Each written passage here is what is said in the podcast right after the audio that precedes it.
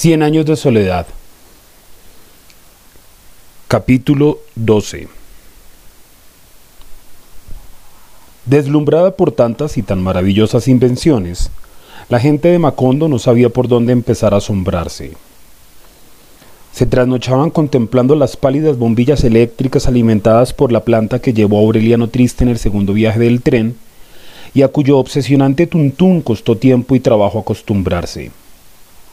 Se indignaron con las imágenes vivas que el próspero comerciante don Bruno Crespi proyectaba en el teatro con taquillas de bocas de león, porque un personaje muerto y sepultado en una película, y por cuya desgracia se derramaron lágrimas de aflicción, reapareció vivo y convertido en árabe en la película siguiente. El público que pagaba dos centavos para compartir las vicisitudes de los personajes no pudo soportar aquella burla inaudita y rompió la silletería. El alcalde, a instancias de don Bruno Crespi, explicó mediante un bando que el cine era una máquina de ilusión que no merecía los desbordamientos pasionales del público. Ante la desalentadora explicación, muchos estimaron que habían sido víctimas de un nuevo y aparatoso asunto de gitanos, de modo que optaron por no volver al cine considerando que ya tenían bastante con sus propias penas para llorar por fingidas desventuras de seres imaginarios. Algo semejante ocurrió con los gramófonos de cilindros que llevaron los alegres matronas de Francia en sustitución de los anticuados organillos y que tan hondamente afectaron por un tiempo los intereses de la banda de músicos.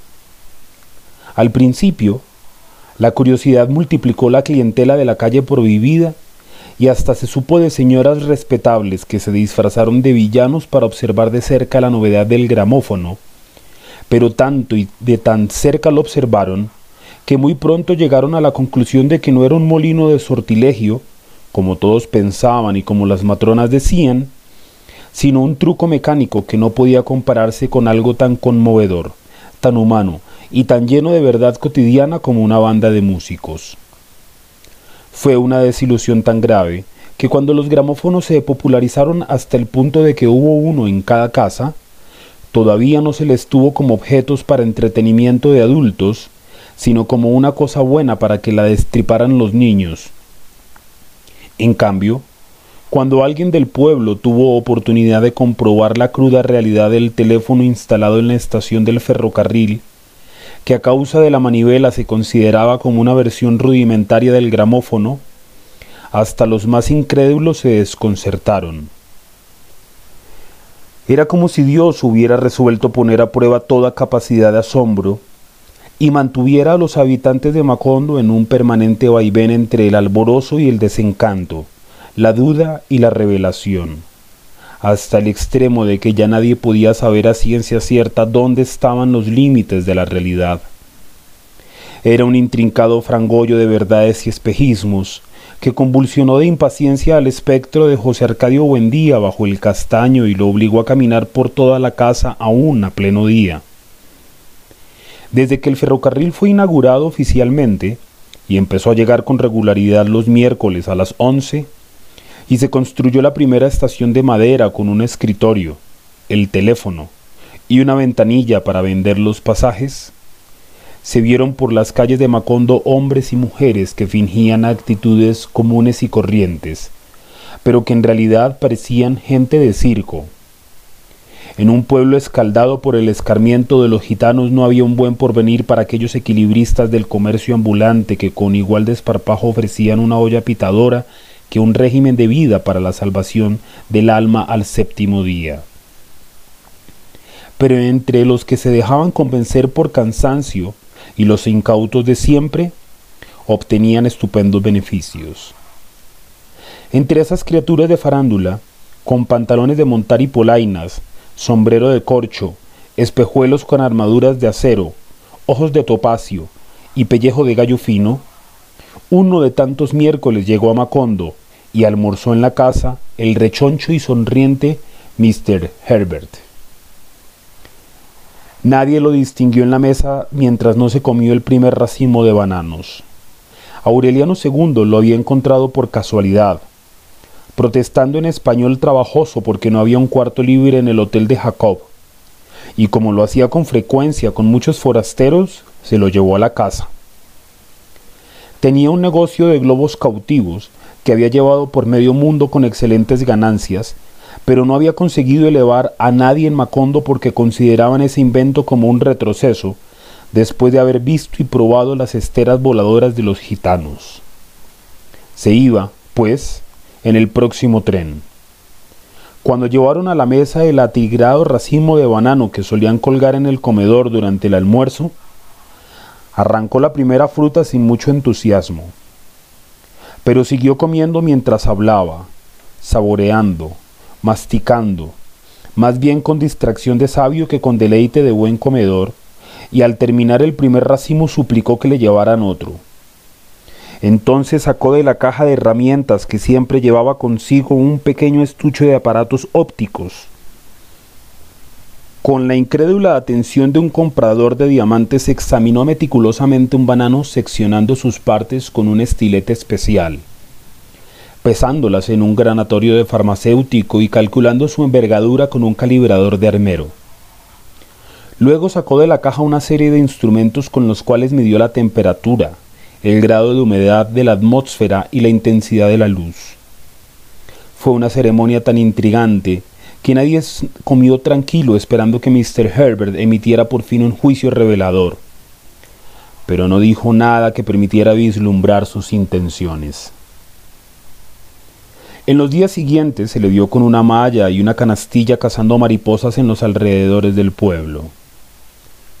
El miércoles llegó un grupo de ingenieros, agrónomos, hidrólogos, topógrafos y agrimensores que durante varias semanas exploraron los mismos lugares donde Mr. Herbert cazaba mariposas.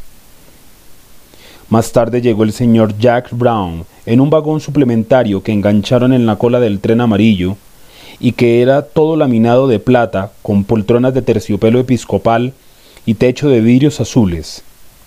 En el vagón especial llegaron también, revoloteando en torno al señor Brown, los solemnes abogados vestidos de negro que en otra época siguieron por todas partes al coronel Aureliano Buendía.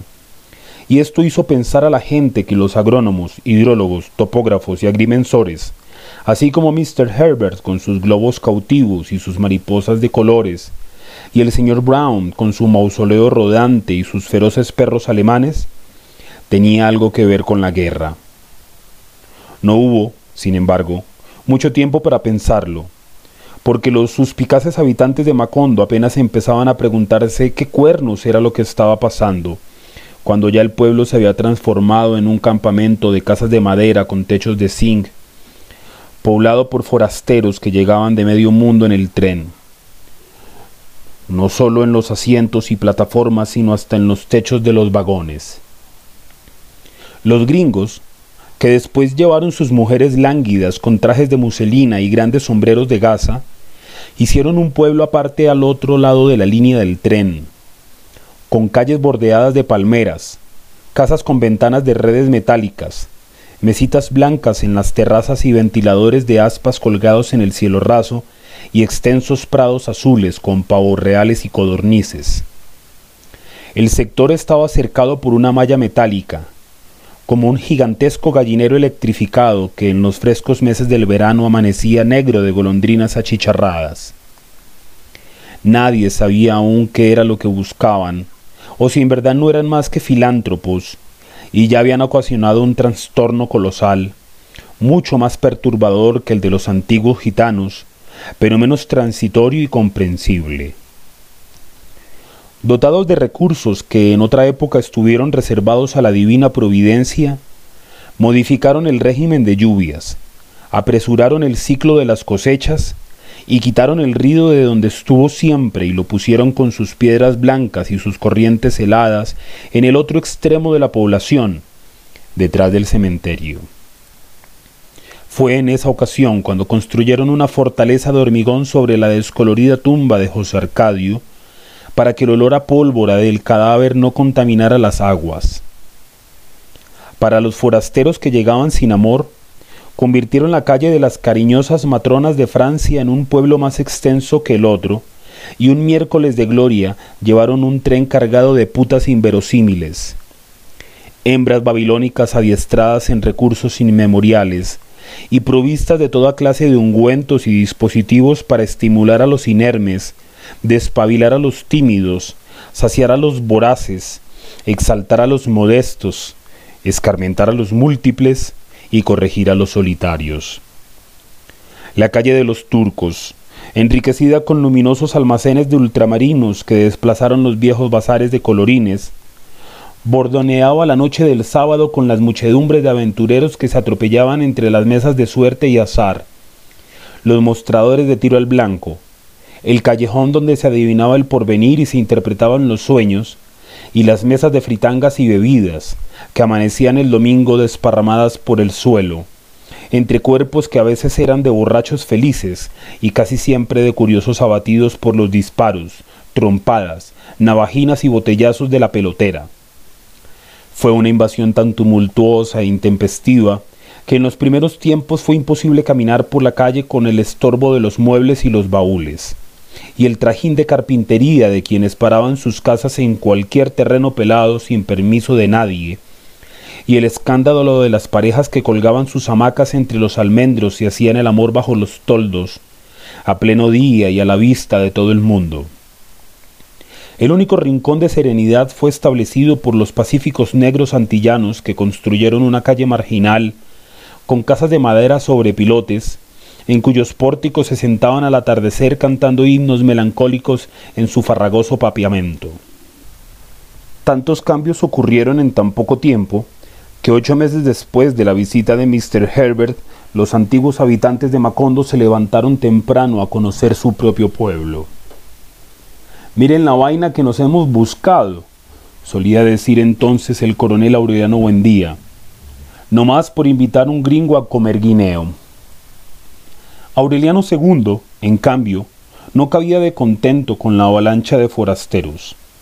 La casa se llenó de pronto de huéspedes desconocidos, de invencibles parranderos mundiales, y fue preciso agregar dormitorios en el patio, ensanchar el comedor y cambiar la antigua mesa por una de 16 puestos, con nuevas vajillas y servicios, y aún así hubo que establecer turnos para almorzar. Fernanda tuvo que atragantarse de sus escrúpulos y atender como a reyes e invitados de la más perversa condición, que embarraban con sus botas el corredor, se orinaban en el jardín, extendían sus petates en cualquier parte para hacer la siesta, y hablaban sin fijarse en susceptibilidades de damas ni remilgos de caballeros. Amaranta se escandalizó de tal modo con la invasión de la plebe que volvió a comer en la cocina como en los viejos tiempos. El coronel Aureliano Buendía, persuadido de que la mayoría de quienes entraban a saludarlo en el taller no lo hacían por simpatía o estimación, sino por la curiosidad de conocer una reliquia histórica, un fósil de museo, Optó por encerrarse con tranca y no se le volvió a ver sino en muy escasas ocasiones sentado en la puerta de la calle. Úrsula, en cambio, aun en los tiempos en que ya arrastraba los pies y caminaba tanteando en las paredes, experimentaba un alborozo pueril cuando se aproximaba la llegada del tren. Hay que hacer carne y pescado, ordenaba a las cuatro cocineras, que se afanaban por estar a tiempo bajo la imperturbable dirección de Santa Sofía de la Piedad. Hay que hacer de todo, insistía, porque nunca se sabe qué quieren comer los que vienen. El tren llegaba a la hora de más calor, al almuerzo.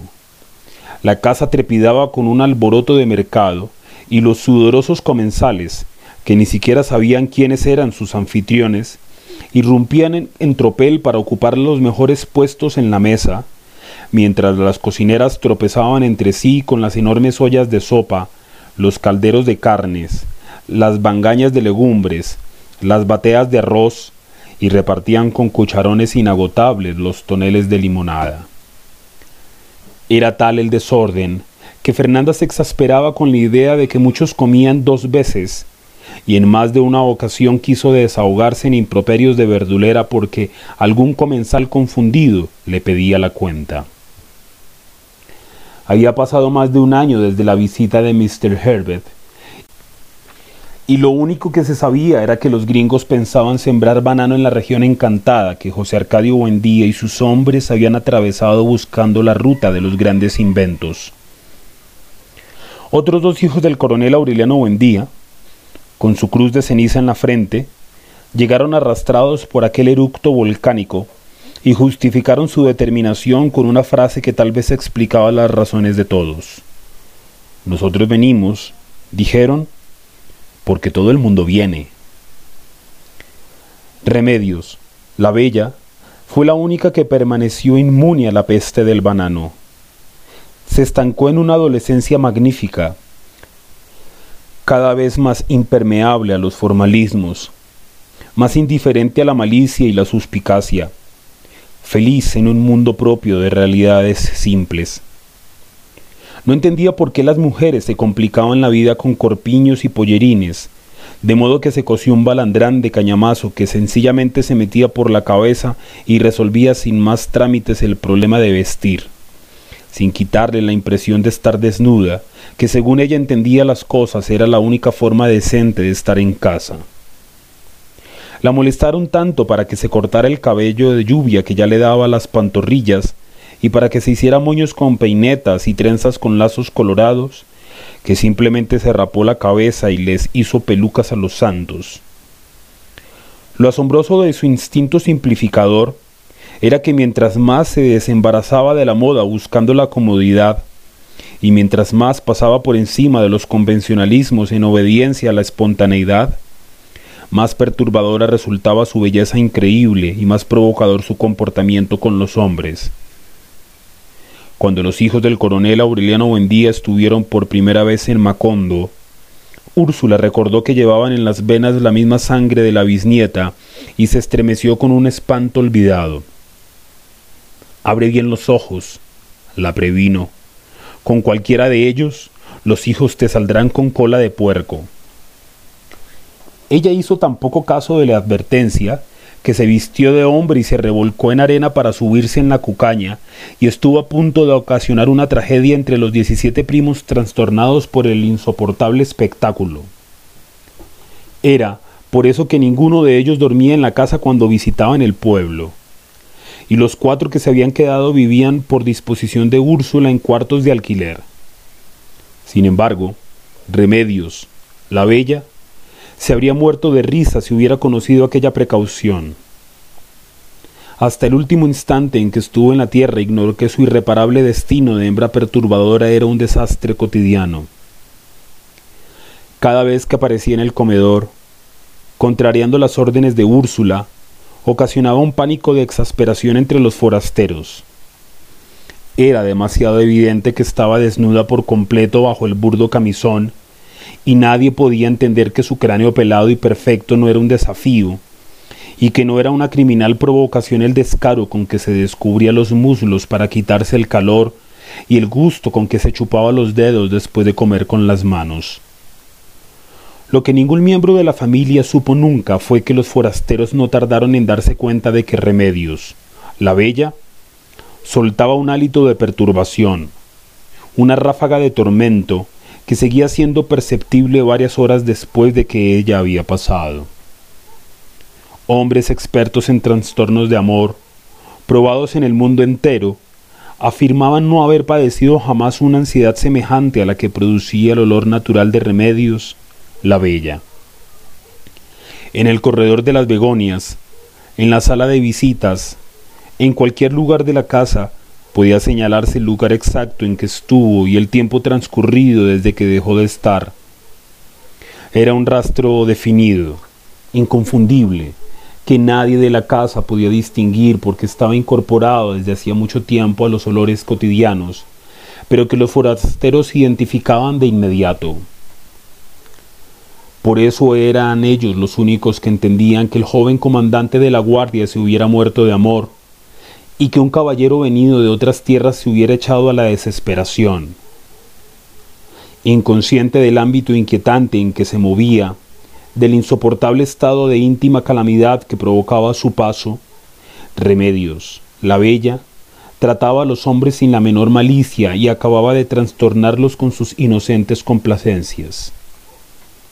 Cuando Úrsula logró imponer la orden de que comiera con amarante en la cocina para que no la vieran los forasteros, ella se sintió más cómoda porque al fin y al cabo quedaba a salvo de toda disciplina. En realidad, le daba lo mismo comer en cualquier parte, y no a horas fijas, sino de acuerdo con las alternativas de su apetito. A veces se levantaba a almorzar a las 3 de la madrugada, dormía todo el día y pasaba varios meses con los horarios trastocados, hasta que algún incidente casual volvía a ponerla en orden. Cuando las cosas andaban mejor, se levantaba a las once de la mañana y se encerraba hasta dos horas completamente desnuda en el baño, matando alacranes mientras se despejaba el denso y prolongado sueño. Luego se echaba agua de la alberca con una totuma. Era un acto tan prolongado, tan meticuloso, tan rico en situaciones ceremoniales, que quien no la conociera bien habría podido pensar que estaba entregada a una merecida adoración de su propio cuerpo. Para ella, sin embargo, aquel rito solitario carecía de toda sensualidad y era simplemente una manera de perder el tiempo mientras le daba hambre. Un día, cuando empezaba a bañarse, un forastero levantó una teja del techo y se quedó sin aliento ante el tremendo espectáculo de su desnudez. Ella vio los ojos desolados a través de las tejas rotas y no tuvo una reacción de vergüenza, sino de alarma. Cuidado, exclamó, se va a caer. Nada más quiero verla, murmuró el forastero. Ah, bueno, dijo ella, pero tenga cuidado, que esas tejas están podridas. El rostro del forastero tenía una dolorosa expresión de estupor y parecía batallar sordamente contra sus impulsos primarios para no disipar el espejismo. Remedios, la bella, pensó que estaba sufriendo con el temor de que se rompieran las tejas y se bañó más deprisa que de costumbre para que el hombre no siguiera en peligro.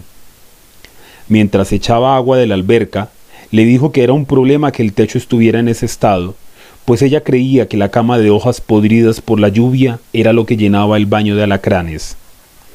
El forastero confundió aquella cháchara con una forma de disimular la complacencia, de modo que cuando ella empezó a jabonarse se dio la tentación de dar un paso adelante. Déjeme jabonarla, murmuró. Le agradezco la buena intención, dijo ella, pero me basto con mis dos manos. Aunque sea la espalda, suplicó el forastero. Sería una ociosidad, dijo ella. Nunca se ha visto que la gente se jabone la espalda. Después, mientras se secaba, el forastero le suplicó con los ojos llenos de lágrimas que se casara con él. Ella le contestó sinceramente que nunca se casaría con un hombre tan simple que perdiera casi una hora y hasta se quedaba sin almorzar solo por ver bañarse a una mujer. Al final, cuando se puso el balandrán, el hombre no pudo soportar la comprobación de que en efecto no se ponía nada debajo, como todo el mundo sospechaba, y se sintió marcado para siempre con el hierro ardiente de aquel secreto. Entonces quitó dos tejas más para descolgarse en el interior del baño. Está muy alto, le previno ella, asustada. Se va a matar. Las tejas podridas se despedazaron en un estrépito de desastre y el hombre apenas alcanzó a lanzar un grito de terror y se rompió el cráneo y murió sin agonía en el piso de cemento. Los forasteros que oyeron el estropicio en el comedor y se apresuraron a llevarse el cadáver percibieron en su piel el sofocante olor de remedios, la bella. Estaba tan compenetrado con el cuerpo que las grietas del cráneo no manaban sangre sino un aceite ambarino impregnado de aquel perfume secreto y entonces comprendieron que el olor de remedios, la bella, seguía torturando a los hombres más allá de la muerte, hasta el polvo de sus huesos. Sin embargo, no relacionaron aquel incidente de horror con los otros dos hombres que habían muerto por remedios, la bella. Faltaba todavía una víctima para que los forasteros y muchos de los antiguos habitantes de Macondo dieran crédito a la leyenda de que Remedios Buendía no exhalaba un aliento de amor, sino un flujo mortal.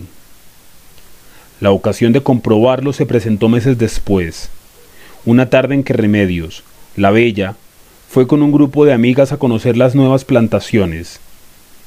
Para la gente de Macondo era una distracción reciente recorrer las húmedas e interminables avenidas bordeadas de bananos, donde el silencio parecía llevado de otra parte, todavía sin usar, y era por eso tan torpe para transmitir la voz.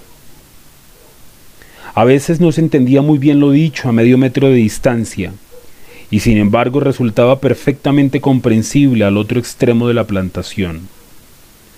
Para las muchachas de Macondo aquel juego novedoso era motivo de risas y sobresaltos, de sustos y burlas. Por las noches se hablaba del paseo como de una experiencia de sueño.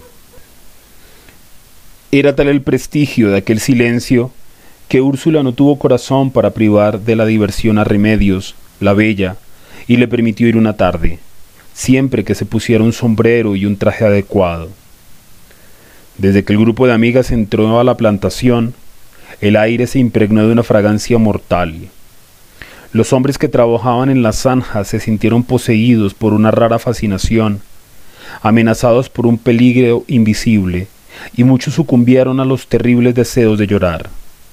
Remedios, la bella, y sus espantadas amigas lograron refugiarse en una casa próxima cuando estaban a punto de ser asaltadas por un tropel de machos feroces. Poco después fueron rescatadas por los cuatro aurelianos, cuyas cruces de ceniza infundían un respeto sagrado, como si fueran una marca de casta, un sello de invulnerabilidad. Remedios, la bella, no le contó a nadie que uno de los hombres, aprovechando el tumulto, le alcanzó a agredir el vientre con una mano que más bien parecía una garra de águila aferrándose al borde de un precipicio. Ella se enfrentó al agresor en una especie de deslumbramiento instantáneo y vio los ojos desconsolados que quedaron impresos en su corazón como una brasa de lástima. Esa noche, el hombre se jactó de su audacia y presumió de su suerte en la calle de los turcos, minutos antes de que la patada de un caballo le destrozara el pecho y una muchedumbre de forasteros lo viera agonizar en la mitad de la calle, ahogándose en vómitos de sangre. La suposición de que Remedios, la bella, poseía poderes de muerte, estaba entonces sustentada por cuatro hechos irrebatibles. Aunque algunos hombres ligeros de palabra se complacían en decir que bien valía sacrificar la vida por una noche de amor con tan conturbadora mujer, la verdad fue que ninguno hizo esfuerzos por conseguirlo. Tal vez, no solo para rendirla, sino también para conjurar sus peligros. Habría bastado con un sentimiento tan primitivo y simple como el amor, pero eso fue lo único que no se le ocurrió a nadie. Úrsula no volvió a ocuparse de ella. En otra época, cuando todavía no renunciaba al propósito de salvarla para el mundo, procuró que se interesara por los asuntos elementales de la casa. Los hombres piden más de lo que tú crees, le decía enigmáticamente. Hay mucho que cocinar, mucho que barrer, mucho que sufrir por pequeñeces, además de lo que crees. En el fondo se engañaba a sí misma tratando de adiestrarla para la felicidad doméstica, porque estaba convencida de que una vez satisfecha la pasión, no había un hombre sobre la tierra capaz de soportar así fuera por un día una negligencia que estaba más allá de toda comprensión. El nacimiento del último José Arcadio y su inquebrantable voluntad de educarlo para papa terminaron por hacerla desistir de sus preocupaciones por la bisnieta. La abandonó a su suerte, confiando que tarde o temprano ocurriera un milagro, y que en este mundo donde había de todo hubiera también un hombre con suficiente cachaza para cargar con ella. Ya desde mucho antes, Amaranta había renunciado a toda tentativa de convertirla en una mujer útil, desde las tardes olvidadas del costurero, cuando la sobrina apenas se interesaba por darle vuelta a la manivela de la máquina de coser. Llegó a la conclusión simple de que era boba.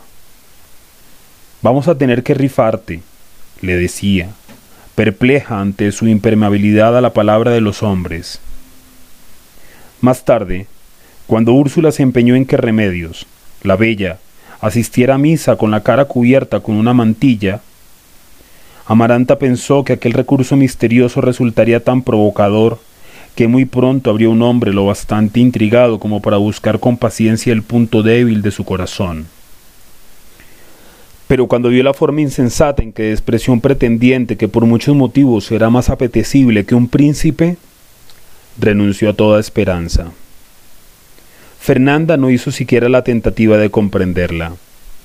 Cuando vio a Remedios, la bella, vestida de reina en el carnaval sangriento, pensó que era una criatura extraordinaria.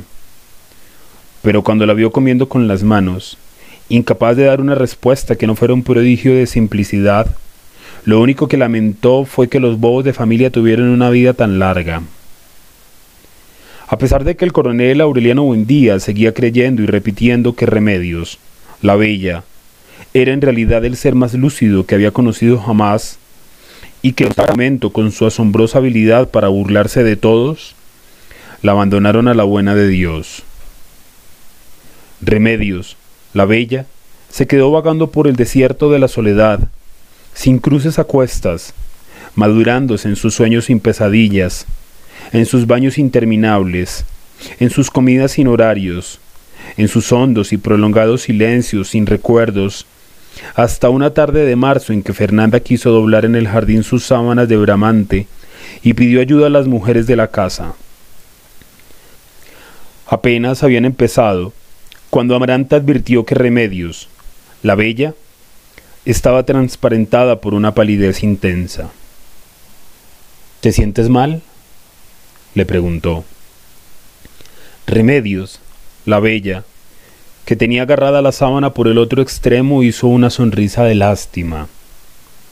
Al contrario, dijo, nunca me he sentido mejor. Acabó de decirlo, cuando Fernanda sintió que un delicado viento de luz le arrancó las sábanas de las manos y la desplegó en toda su amplitud. Amaranta sintió un temblor misterioso en los encajes de sus pollerinas y trató de agarrarse de la sábana para no caer. En el instante en que Remedios, la bella, empezaba a elevarse.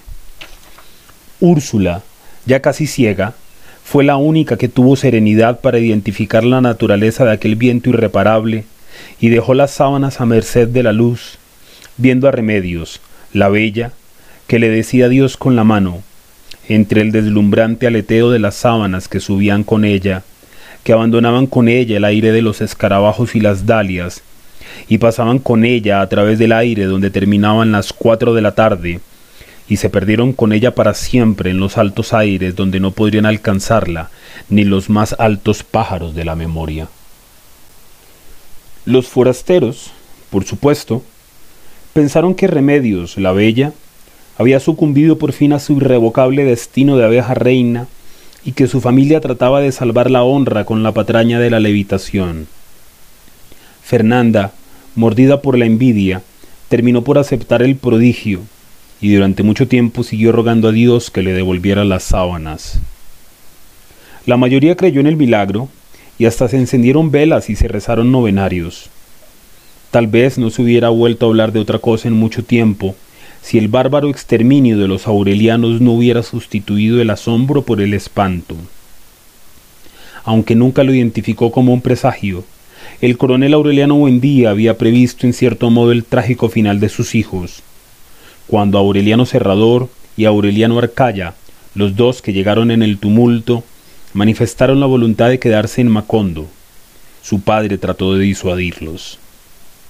No entendía qué iban a hacer en un pueblo que de la noche a la mañana se había convertido en un lugar de peligro. Pero Aureliano Centeno y Aureliano Triste, apoyados por Aureliano II, les dieron trabajo en sus empresas. El coronel Aureliano Buendía tenía motivos todavía muy confusos para no patrocinar aquella determinación. Desde que vio al señor Brown en el primer automóvil que llegó a Macondo, un convertible anaranjado con una corneta que espantaba a los perros con sus ladridos. El viejo guerrero se indignó con los serviles aspavientos de la gente y se dio cuenta de que algo había cambiado en la índole de los hombres desde los tiempos en que abandonaban mujeres e hijos y se echaban una escopeta al hombro para irse a la guerra. Las autoridades locales, después del armisticio de Neerlandia, eran alcaldes sin iniciativa, jueces decorativos, escogidos entre los pacíficos y cansados conservadores de Macondo. Este es un régimen de pobres diablos, comentaba el coronel Aureliano Buendía cuando veía pasar a los policías descalzos armados de bolillos de palo. Hicimos tantas guerras y todo para que no nos pintaran la casa de azul. Cuando llegó la compañía bananera, sin embargo, los funcionarios locales fueron sustituidos por forasteros autoritarios que el señor Brown se llevó a vivir en el gallinero electrificado para que gozaran, según explicó, de la dignidad que correspondía a su investidura y no padecieran el calor y los mosquitos y las incontables incomodidades y privaciones del pueblo. Los antiguos policías fueron reemplazados por sicarios de machetes. Encerrado en el taller, el coronel Aureliano Buendía pensaba en estos cambios, y por primera vez en sus callados años de soledad lo atormentó la definida certidumbre de que había sido un error no proseguir la guerra hasta sus últimas consecuencias. Por esos días, un hermano del olvidado coronel Magnífico Bisbal llevó a su nieto de siete años a tomar un refresco en los carritos de la plaza, y porque el niño tropezó por accidente con un cabo de la policía y le derramó el refresco en el uniforme, el bárbaro lo hizo picadillo a machetazos y decapitó de un tajo al abuelo que trató de impedirlo. Todo el pueblo vio pasar al decapitado cuando un grupo de hombres lo llevaban a su casa, y la cabeza arrastrada que una mujer llevaba cogida por el pelo y el talego ensangrentado donde habían metido los pedazos del niño. Para el coronel Aureliano Buendía fue el límite de la expiación. Se encontró de pronto padeciendo la misma indignación que sintió en la juventud frente al cadáver de la mujer que fue muerta a palos porque la mordió un perro con mal de rabia. Miró a los grupos de curiosos que estaban frente a la casa y con su antigua voz estentoria restaurada por un hondo desprecio contra sí mismo, les echó encima la carga de odio que ya no soportaba en el corazón. Un día de estos, gritó, voy a armar a mis muchachos para que acaben con estos gringos de mierda. En el curso de esa semana, por distintos lugares del litoral, sus 17 hijos fueron cazados como conejos por criminales invisibles que apuntaron al centro de sus cruces de ceniza. Aureliano triste salía de la casa de su madre, a las siete de la noche, cuando un disparo de fusil surgido de la oscuridad le perforó la frente. Aureliano Centeno fue encontrado en la hamaca que solía colgar en la fábrica con un punzón de picarielo clavado hasta la empuñadura entre las cejas. Aureliano Serrador había dejado a su novia en la casa de sus padres después de llevarla al cine y regresaba por la iluminada calle de los turcos cuando alguien que nunca fue identificado entre la muchedumbre disparó un tiro de revólver que lo derribó dentro de un caldero de manteca hirviendo. Pocos minutos después, alguien llamó a la puerta del cuarto donde Aureliano Arcaya estaba encerrado con una mujer y le gritó Apúrate, que están matando a tus hermanos. La mujer que estaba con él le contó después que Aureliano Arcaya saltó de la cama y abrió la puerta, y fue esperado con una descarga de Mauser que le desbarató el cráneo. Aquella noche de muerte, mientras la casa se preparaba para velar los cuatro cadáveres, Fernanda recorrió el pueblo como una loca buscando a Aureliano II, a quien Petra Cote se encerró en un ropero creyendo que la consigna de exterminio incluía a todo el que llevara el nombre del coronel. No le dejó salir hasta el cuarto día, cuando los telegramas recibidos de distintos lugares del litoral permitieron comprender que la ensaña del enemigo invisible estaba dirigida solamente contra los hermanos marcados con cruces de ceniza. Amaranta buscó la libreta de cuentas donde había anotado los datos de los sobrinos, y a medida que llegaban los telegramas iba tachando nombres, hasta que solo quedó el del mayor. Lo recordaban muy bien por el contraste de su piel oscura con los grandes ojos verdes, se llamaba Aureliano Amador, era carpintero y vivía en un pueblo perdido en las estribaciones de la sierra. Después de esperar dos semanas el telegrama de su muerte, Aureliano II le mandó un emisario para prevenirlo, pensando que ignoraba la amenaza que pesaba sobre él. El emisario regresó con la noticia de que Aureliano Amador estaba a salvo. La noche del exterminio habían ido a buscarlo dos hombres a su casa y habían descargado sus revólveres contra él pero no le habían acertado a la cruz de ceniza. Aureliano Amador logró saltar la cerca del patio y se perdió en los laberintos de la sierra que conocía palmo a palmo gracias a la amistad de los indios con quienes comerciaban maderas. No había vuelto a saberse de él. Fueron días negros para el coronel Aureliano Buendía. El presidente de la República le dirigió un telegrama de pésame en el que prometía una investigación exhaustiva y rendía homenaje a los muertos. Por orden suya, el alcalde se presentó al entierro con cuatro coronas fúnebres que pretendió colocar sobre los ataúdes, pero el coronel lo puso en la calle. Después del entierro, redactó y llevó personalmente un telegrama violento para el presidente de la República que el telegrafista se negó a tramitar. Entonces lo enriqueció con términos de singular agresividad, lo metió en un sobre y lo puso al correo. Como le había ocurrido con la muerte de su esposa, como tantas veces le ocurrió durante la guerra con la muerte de sus mejores amigos, no experimentaba un sentimiento de pesar, sino una rabia ciega y sin dirección, una extenuante impotencia. Llegó hasta denunciar la complicidad del padre Antonio Isabel por haber marcado a sus hijos con ceniza indeleble para que fueran identificados por sus enemigos. El decrépito sacerdote, que ya no ibanaba muy bien las ideas y empezaba a espantar a los feligreses con las disparatadas interpretaciones que intentaba en el púlpito, apareció una tarde en la casa con el tazón donde preparaba las cenizas del miércoles y trató de ungir con ellas a toda la familia para demostrar que se quitaban con agua.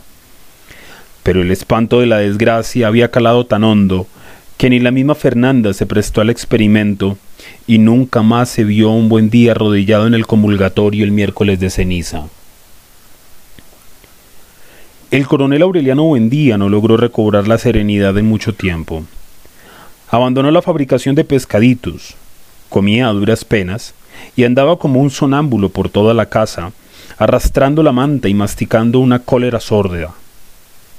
Al cabo de tres meses tenía el pelo ceniciento, el antiguo bigote de puntas engomadas chorreado sobre los labios sin color, pero en cambio sus ojos eran otra vez las dos brasas que asustaron a quienes lo vieron nacer y que en otro tiempo hacía rodar las sillas con solo mirarlas. En la furia de su tormento trataba inútilmente de provocar los presagios que guiaron su juventud por senderos de peligro hasta el desolado yermo de la gloria. Estaba perdido extraviado en una casa ajena donde ya nada ni nadie le suscitaba el menor vestigio de afecto. Una vez abrió el cuarto de Melquiades, buscando los rastros de un pasado anterior a la guerra, y solo encontró los escombros, la basura, los montones de porquería acumulados por tantos años de abandono. En las pastas de los libros que nadie había vuelto a leer, en los viejos pergaminos macerados por la humedad había prosperado una flora lívida, y en el aire, que había sido el más puro y luminoso de la casa, flotaba un insoportable olor de recuerdos podridos. Una mañana encontró a Úrsula llorando bajo el castaño, en las rodillas de su esposo muerto. El coronel Aureliano Buendía era el único habitante de la casa que no seguía viendo al potente anciano agobiado por medio siglo de intemperie. Saludo a tu padre, le dijo Úrsula. Él se detuvo un instante frente al castaño, y una vez más comprobó que tampoco aquel espacio vacío le suscitaba ningún afecto. ¿Qué dice? preguntó. Está muy triste, contestó Úrsula, porque cree que te vas a morir. Dígale, sonrió el coronel, que uno no se muere cuando debe, sino cuando puede. El presagio del padre muerto removió el último rescoldo de soberbia que le quedaba en el corazón pero él lo confundió con un repentino soplo de fuerza. Fue por eso que accedió a Úrsula para que le revelara en qué lugar del patio estaban enterradas las monedas de oro que encontraron dentro del San José de yeso. Nunca lo sabrás, le dijo ella, con una firmeza inspirada en un viejo escarmiento. Un día, agregó, ha de aparecer el dueño de esa fortuna, y sólo él podrá desenterrarla. Nadie sabía por qué un hombre que siempre fue tan desprendido había empezado a codiciar el dinero con semejante ansiedad. Y no las modestas cantidades que le habrían bastado para resolver una emergencia, sino una fortuna de magnitudes desatinadas cuya sola mención dejó sumido en un mar de asombro a Aureliano II. Los viejos copartidarios a quienes acudió en demanda de ayuda se escondieron para no recibirlo. Fue por esa época en que se le oyó decir, la única diferencia actual entre liberales y conservadores es que los liberales van a misa de cinco y los conservadores van a misa de ocho. Sin embargo, insistió con tanto ahínco, suplicó de tal modo, quebrantó a tal punto sus principios de dignidad, que con un poco de aquí y otro poco de allá, deslizándose por todas partes con una diligencia sigilosa y una perseverancia despiadada, consiguió reunir en ocho meses más dinero del que Úrsula tenía enterrado. Entonces visitó al enfermo coronel Gerineldo Márquez para que lo ayudara a promover la guerra total. En un cierto momento, el coronel Gerineldo Márquez era en verdad el único que habría podido mover, aún desde su mecedor de paralítico, los enmohecidos hilos de la rebelión. Después del armisticio de Neerlandia, mientras el coronel Aureliano Buendía se refugiaba en el exilio de sus pescaditos de oro, él se mantuvo en contacto con los oficiales rebeldes que le fueron fieles hasta la derrota. Hizo con ellos la guerra triste de la humillación cotidiana, de las súplicas y los memoriales, del vuelva mañana, del ya casi, del estamos estudiando su caso con la debida atención. La guerra perdida sin remedio contra los muy atentos y seguros servidores que debían asignar y no asignaron nunca las pensiones vitalicias. La otra guerra, la sangrienta de veinte años, no les causó tantos estragos como la guerra corrosiva del eterno aplazamiento. El propio coronel Gerineldo Márquez, que escapó a tres atentados, sobrevivió a cinco heridas y salió ileso de incontables batallas, sucumbió al asedio atroz de la espera y se hundió en la derrota miserable de la vejez, pensando en Amarante entre los rombos de la luz de una casa prestada. Los últimos veteranos de quienes se tuvo noticia aparecieron retratados en un periódico, con la cara levantada de indignidad, junto a un anónimo presidente de la República que les regaló unos botones con su efigie para que los usaran en la solapa, y les restituyó una bandera sucia de sangre y de pólvora para que la pusieran sobre sus ataúdes. Los otros, los más dignos, todavía esperaban una carta en la penumbra de la caridad pública, muriéndose de hambre, sobreviviendo de rabia, pudriéndose de viejos en la exquisita mierda de la gloria. De modo que cuando el coronel Aureliano Buendía lo invitó a promover una conflagración mortal que arrasara con todo vestigio de un régimen de corrupción y de escándalo sostenido por el invasor extranjero, el coronel Gerineldo Márquez no pudo reprimir un estremecimiento de compasión. Ay, Aureliano, suspiró. Ya sabía que estabas viejo, pero ahora me doy cuenta que estás mucho más viejo de lo que pareces.